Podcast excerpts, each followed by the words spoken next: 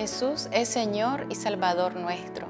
Esta es una hermosa declaración y confesión de fe que nace de nuestra convicción en quién es el Hijo de Dios y qué significa Él para nuestras vidas.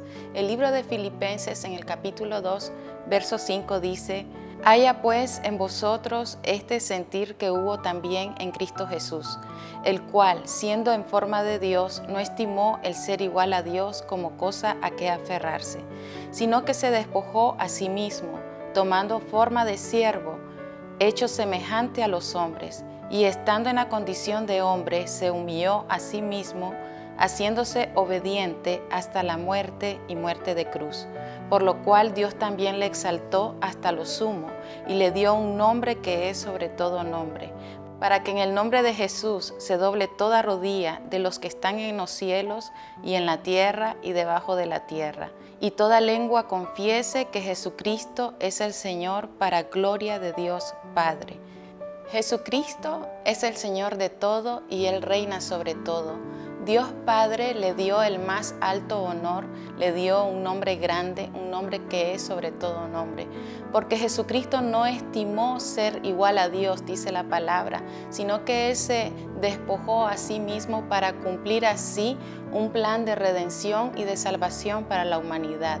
Él tomó forma humana, se hizo semejantes a nosotros en todo. Entonces Él es la única persona que nos puede comprender en todo sino también nos puede ayudar incluso en nuestras debilidades. En esa condición de hombre, en esa condición humana, dice la palabra que Él se convirtió en siervo y sirvió a la humanidad. Él le dijo en una ocasión a sus discípulos, porque el Hijo del Hombre no vino a ser servido, sino a servir, y Él sirvió a la humanidad. Él representa nuestro máximo ejemplo de humildad y de servicio.